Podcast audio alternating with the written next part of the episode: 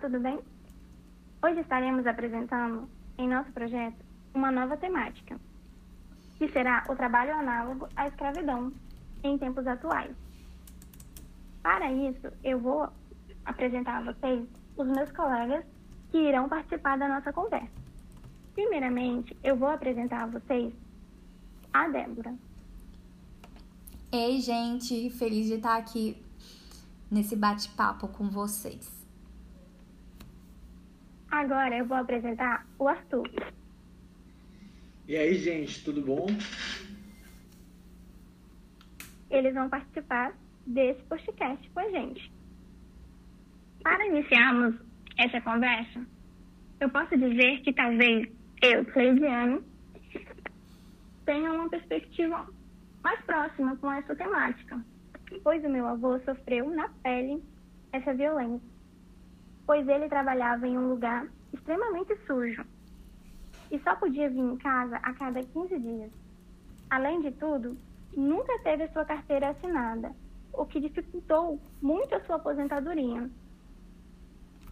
Mas como já sabemos, o caso do meu avô não é um caso isolado, pois o nosso país possui todos os anos diversos casos iguais, ou até mesmo piores, né? Então, é, isso é causado, né, devido ao no nosso histórico, né? Histórico do nosso país. Pois, desde o seu suposto descobrimento, já se havia a exploração da mão de obra africana. Pois isso a gente, com isso a gente pode compreender que o objetivo sempre foi a lucratividade e nunca o bem-estar do trabalhador. Bom, após longos anos né, de sofrimento, houve-se uma luz no fundo do túnel. Pois é, houve-se a criação da Lei Áurea, que proibia a escravidão no Brasil. Porém, nós sabemos que, de fato, isso não mudou muita coisa. Tendo em vista, né, que a não escravidão prejudica diretamente a economia e confronta os grandes empresários e produtores no Brasil. Ainda hoje, podemos visualizar diversas formas de escravidão, Muitas das vezes, essas escravidão, escravidões são realizadas é, em lugares que outrora não eram. Por exemplo, hoje a escravidão pode ser encontrada nas fábricas né, de costura, até nos, nos lares, né? Pois muitas mulheres é, são encontradas nessa situação trabalhando em trabalhos domésticos e até de babá. Bom, para conseguirmos né, analisar melhor essa situação, eu pergunto, Débora, o que você acha sobre esse assunto? Então, é, eu acho que, assim, quando, quando a gente pensa no justamente na economia, né? Porque é isso que o pessoal tá priorizando quando ele coloca esse trabalho escravo, quando coloca esse tipo de coisa.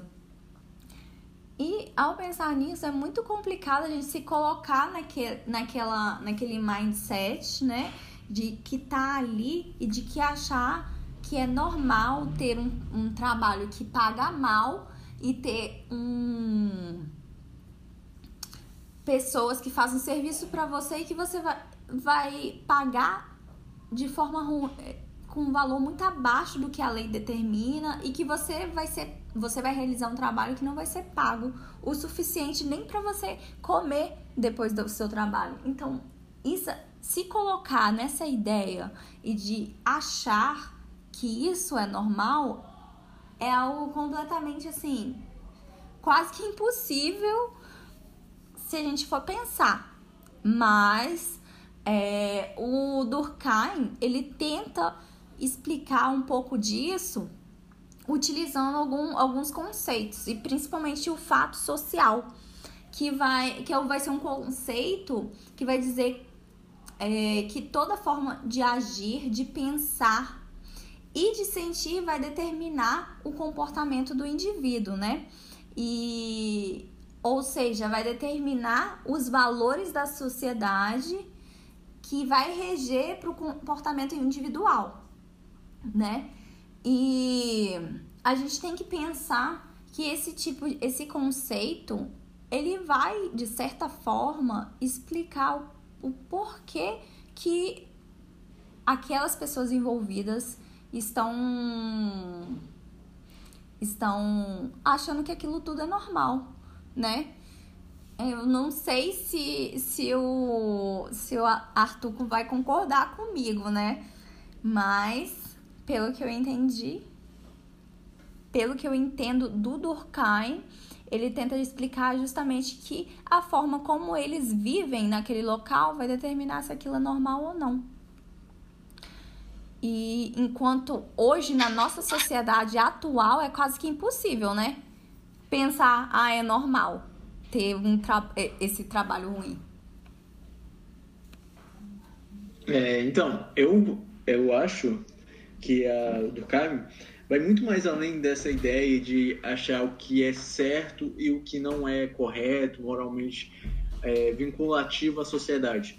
Ele está muito mais ligado na perspectiva do, do que é fato, não diz, né, fato social, o que ocorre no meio social, o que ocorre. O suicídio, por exemplo, para Durkheim, é um fato social. Acontece, querendo ou não, mais a, seja a sociedade mais desenvolvida ou menos desenvolvida, sempre vai ter. A violência, que é o assunto principal desse tema, dessa nossa discussão, é um fato social. Então, o Durkheim traz essa perspectiva de estudar a sociedade perante os fatos sociais. Mas o Durkheim também fala, que é uma perspectiva que eu não concordo, é, pelos doutrinadores que eu vou falar, das, dos pensadores que eu vou dizer posteriormente, mas eu não concordo, por exemplo, do Durkheim falar que a sociedade vive um meio orgânico, onde todas as pessoas têm sua função, todo mundo tem uma, uma, uma uma realidade que seja para o bem de todos da coletividade. Isso ocorre muito bonito, é muito bonito falar isso na teoria, mas o que acontece hoje, e é o que a gente vai abordar nesse, nessa temática, é essa perspectiva do, do, do trabalho análogo à escravidão. Então quer dizer que a, aquela pessoa que está é, sendo escravizada, vamos dizer assim, ela abre é, ela se é, permitiu por, por causa do, do bem da sociedade, desempenha a sua função social fazendo isso? Claro que não. Então é por isso que a gente que, é, que a minha, é, os pensadores que eu vou falar posteriormente é, critica essa ideia, porque não é certo a gente ver o Durkheim nessa perspectiva. É certo a gente falar do que existe fato social, que a violência é um fato social, com certeza é um fato social, independente de se exista políticas assistencialistas ou não, sempre vai existir a violência no meio social, segundo Durkheim. Mas a, essa é minha ideia de, de, de Durkheim. Não só econômico, mas a gente também tem que ver o lado moral. Principalmente o lado daquele indivíduo que sofre, é, quem é escravizado. É muito fácil a gente ver o sistema capitalista e, e e dizer que aquela ação é, é, um, é um fato social, é simplesmente acontece no meio social, sim, mas então vai continuar sendo escravizado, vai ser continuar, continuar numa, a, o trabalho análogo à escravidão, como é que a gente vai fazer essas políticas? E é isso que eu, que na minha fala, quando surgir a oportunidade, eu vou discutir mais a fundo. Sim, é o que, é, de certa forma, né, o Durkheim vai priorizar justamente o bem coletivo, vai priorizar a moral, que é o, justamente um, um pouco do que o Arthur, é, o contrário do que a teoria necropolítica vai falar, né? Exatamente. já que deu esse ensejo, eu posso falar, por exemplo, o que é a necropolítica. A necropolítica, que é, uma, que é o assunto que é que a gente pode criar um paralelo enorme com esse assunto, é a necropolítica foi criada por um cara um cara camaronês, perdão, camaronês.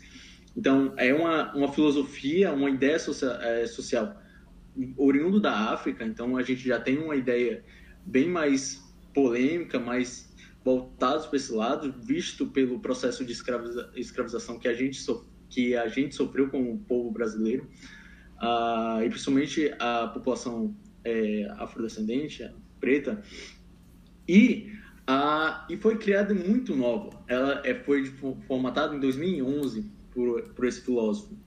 E, e ela fala justamente na questão de que os meios sociais, as políticas públicas desenvolvidas pelo Estado são para mitigar ou exterminar por completo as, a, a população mais frágil.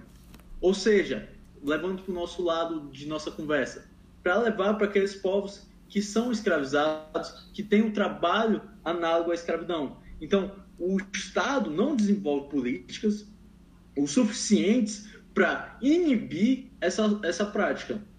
É, como eu, eu, vou falar mais adiante, mas já abrindo o espectro para isso, a, a gente tem uma, uma lei, a, a lei, a, o artigo no Código Penal, a 149, se eu não me engano, que fala que proíbe a, o trabalho na água à escravidão. Só que nunca foi, é, ninguém foi condenado a, a cadeia, ninguém foi preso por praticar isso no Brasil. Até hoje, ninguém foi preso por praticar. Eles recebem uma multa, recebem um ressarcimento, danos morais, mas nunca teve a prisão aqui no Brasil, certo?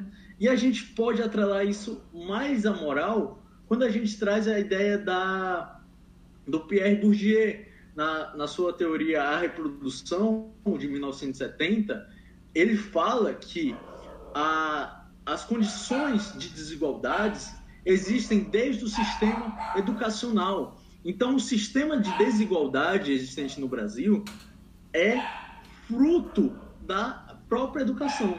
Então, a educação tem um papel também fundamental na necropolítica, justamente porque a, a, a, o ciclo vicioso de ter nossa, na nossa política, na nossa economia, na nossa moral, a ideia de escravo, a ideia de que aquele, aquela pessoa está ali para me servir, não, se, não, não voltando para a moral ou algo do tipo, é justamente vindo da nossa própria educação desigual, da nossa nessa educação escravista, nossa educação que traz essa ideia antiquada. A gente pode citar exemplos práticos da política da, da ação ne, da necropolítica no nosso histórico. Por exemplo, a, a escravidão é o mais é, vertente que a gente tem, mas a gente tem outras que é depois da escravidão também. Por exemplo, teve a revolta da vacina, onde as pessoas tinham que ser vacinadas ah, por vontade, força, por, por meio da força. Então, aí normalmente quase 100% era só as pessoas pobres que, que eram é, vacinadas à força onde eram violentadas nesse sentido. O processo de gentrificação que aconteceu na década de 90 no Rio de Janeiro, onde toda a população é, menos favorecida, o pobre que vivia no centro do Rio de Janeiro, foi gentrificada, ou seja, foi espalhada para fora do centro da cidade, criando o famoso morro que a gente tem hoje no Rio de Janeiro, os famosos morros que tem no Rio de Janeiro, justamente um que agregou essa ideia e que, que agravou ainda mais essa política foi a gentrificação que aconteceu na década de 90, que foi uma política vindo do Estado de, é, de afastamento e tampar o sol com a peneira para esses problemas que existem na sociedade. Então, a, isso vem da onde? Da educação, que a gente sempre, é, do Pierre Bourdieu, da ideia do Pierre Bourdieu, que a gente sempre vem um ciclo vicioso da política é, da ação necropolítica e muito mais necropolítica no sentido da moral do que das ações oriundas do Estado. É, a gente pensa com é, necropolítica. A gente age da forma de que devemos privar a ação do outro, privar a ação daqueles, daquela população marginalizada. E isso dá muito mais espaço para que essas ações de, de, de trabalhos análogos à escravidão aconteçam na nossa sociedade. Então, é, a visão que eu trago aqui, que, é a, que eu acho que é a mais é, correta, é a gente analisar a figura do, do, da necropolítica na ação da, da Constituição humana, da Constituição. A necropolítica faz parte do povo brasileiro. Por quê? Como eu já expliquei, da educação, vem do, das bases fundamentais da ação humana. E, por exemplo, o caso que a Cleidiane acabou de falar, da, do próprio avô, que tinha uma certa limitação para poder participar da vida social. Ele só podia ir de 15 em 15 dias para tomar um banho e depois voltar. Entende? Então, esse problema é, e muito, se a gente analisar é, e poder interagir com todas as populações, com, com os membros da sociedade brasileira, a gente vai sempre escutar casos parecidos com do, do, do parente da Cleidiane. Então, é algo que está intrínseco. E a gente vê cada dia mais, não, eu não queria entrar nesse assunto, mas cada vez que a gente a, avança nesse, nesse governo que a gente tem, a gente nota o distanciamento entre as políticas de assistencialismo e muito mais voltadas para as políticas de extermínio dessa população mais é, menos favorecida. E isso provoca ainda mais a reprodução do pensamento necropolítico no Brasil. Então, Aí, o que é que a gente tem duas vertentes para analisar? A gente tem a vertente do Estado de não gerar políticas necessárias, é, punições de certo nível aceitáveis para uma sociedade contemporânea do século XXI e, e, e, como a gente pode levar isso e modificar esse pensamento é, necropolítico que a gente tem na nossa sociedade pela vertente da educação, como o Pierre Bourdieu falou. Se a gente quer uma mudança e um, uma mitigação da reprodução das coisas é, preconceituosas que temos na nossa sociedade, o pilar essencial que é pouco é, estudado ou pelo esse governo que a gente tem hoje é a educação. A, a educação é que fornece base para a mudança do pensamento do, das gerações futuras. Então, é por meio da educação que a gente muda esse posicionamento e muda as ações que já existem no cenário do trabalho análogo à escravidão. E é essa contribuição que eu queria falar e dividir com vocês. Uh, a, eu acho que a, Cle, a tem mais alguns temas importantes sobre esse e, e, e além de outros casos, né, Cleide, sobre essa sobre essa política do, do trabalho análogo à escravidão? Bom, gente, a participação de vocês foi excelente, né? Contribuição maravilhosa, né? E sim, concordo plenamente com o que vocês falaram, né, sobre essa temática.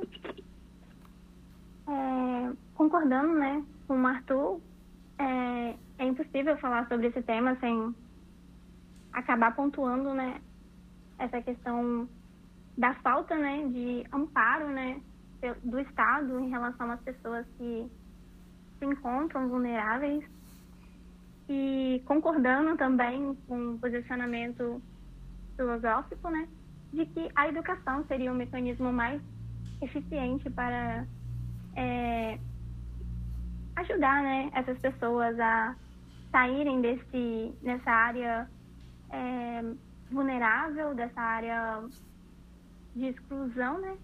Porque são pessoas que são tratadas e vistas, né?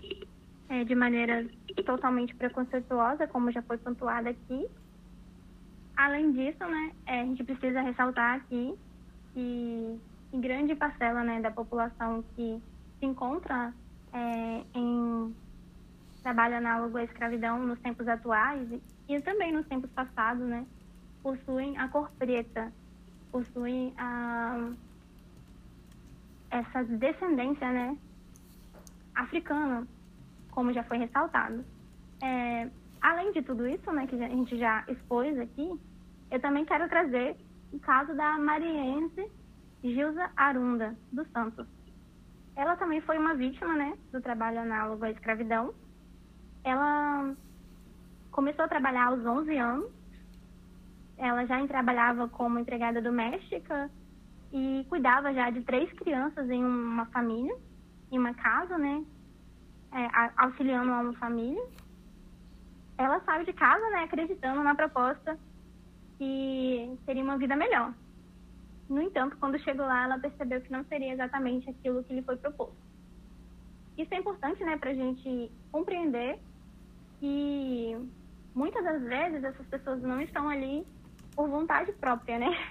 Porque é, é, é um pouco irônico a gente achar que a pessoa está ali porque quer, né? É, muitas dessas pessoas foram enganadas é, com uma ilusão de uma vida melhor, de rendas para sua família, né? Mas ao chegar lá em determinado trabalho, né, que lhe é oferecido, elas se deparam com uma realidade totalmente diferente da exposta, né, e oferecida originalmente.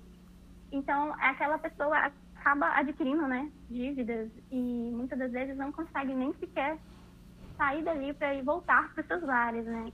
Então, é importante a gente ressaltar, né, essa questão da, da moral, né? Como o, a questão da lucratividade corrompe as pessoas, né? No sentido de que os direitos humanos são todos deixados de lado para que a lucratividade daquele suposto patrão, né? Com isso, é, é importante a gente salientar, né, na nossa conversa aqui, que a, a visão né, do Durkheim é sobre so, solidariedade. Vou repetir para conseguir cortar. Soli, solidariedade. Ela expõe, né? Uh, algo que, na nossa perspectiva atual, a gente não consegue enxergar. E para expor né, um pouco mais sobre isso a gente vai estar tá chamando a Débora, né, Débora? Que você tem a nos dizer. Então, você, é, é bacana que você tocou justamente no termo da solidariedade, que é justamente algo que a gente, que o Durkheim fala, né? Que a, a gente tá agora em uma sociedade, é, sociedade que ela é bem conectada. É, é uma sociedade que ela está inter, interconectada e que justamente é, por conta do crescimento da população e esse incentivo e competição do comércio, a gente tá é como se fosse um pouco é, pensa mais ou menos nos filmes do, do Charlie Chaplin, né? em que cada um tem a sua função e todos estão trabalhando para o mesmo objetivo. É, é como se fosse praticamente um organismo, né? Que eles estão trabalhando ali.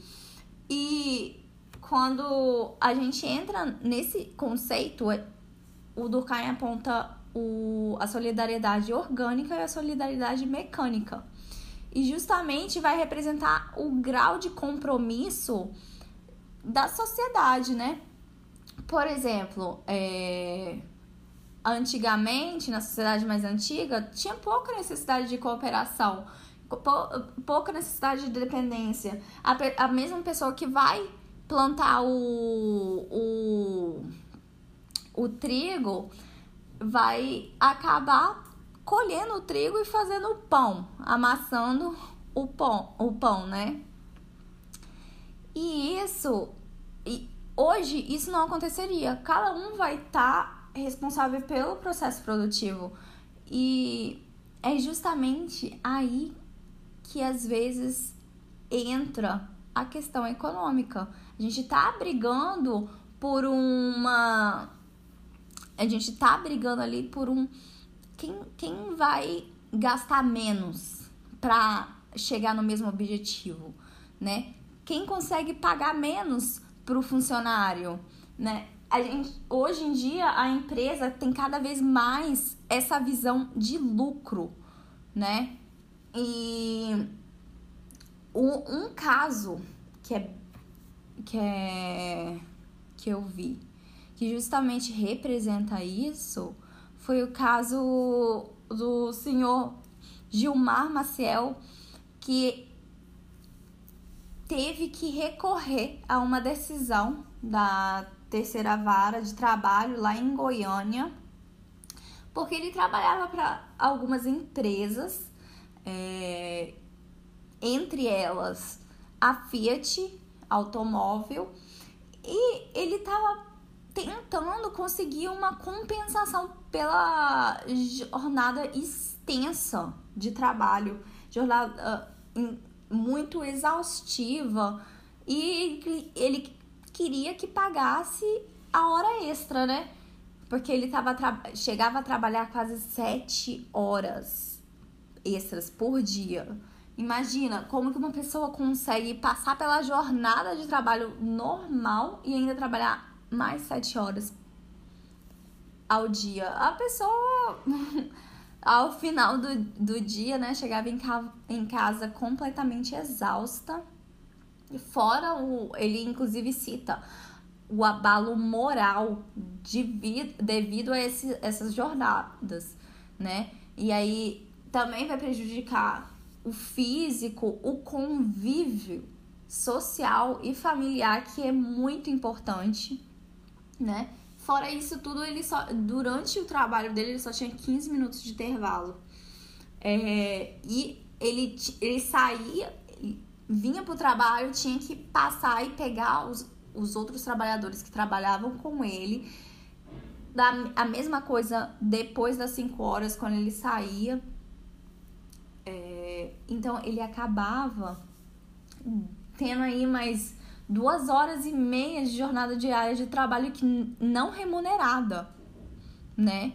E né? Isso é muito preocupante. Como que em pleno século XXI a gente tem esse tipo de trabalho, esse tipo, é, alguém que vai na justiça, procura a justiça por conta desse é, desse problema, né?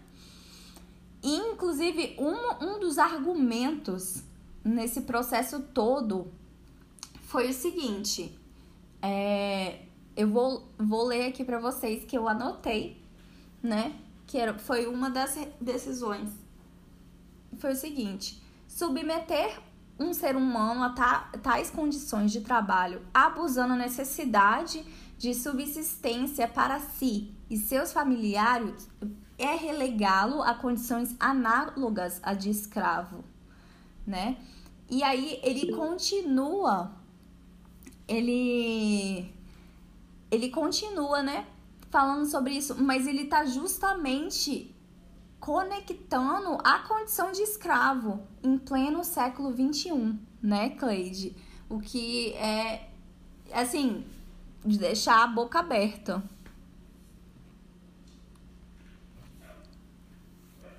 Sim, é verdade, Débora. É de se deixar de boca aberta. E assim, é importante a gente frisar, né? Que em pleno século XXI, em vez das, das coisas fluírem, né? Progredirem, estamos tendo um retrocesso, né? Pois está havendo menos investimento do, da parte do governo para que haja mais fiscais, né? É, buscando essas pessoas que estão sofrendo dessa grande violência. Eu agradeço, né, a participação de vocês aqui hoje e espero, né, que o nosso trabalho, o nosso projeto seja proveitoso para a vida pessoal de todos vocês. Tchau, Débora. Tchau, Arthur. Tchau. Tchau, tchau, Cleide. Obrigado pela oportunidade. Tchau, obrigado, Débora. Obrigado, gente, por tchau. essa host também maravilhosa que ajudou a acolheu a gente aqui.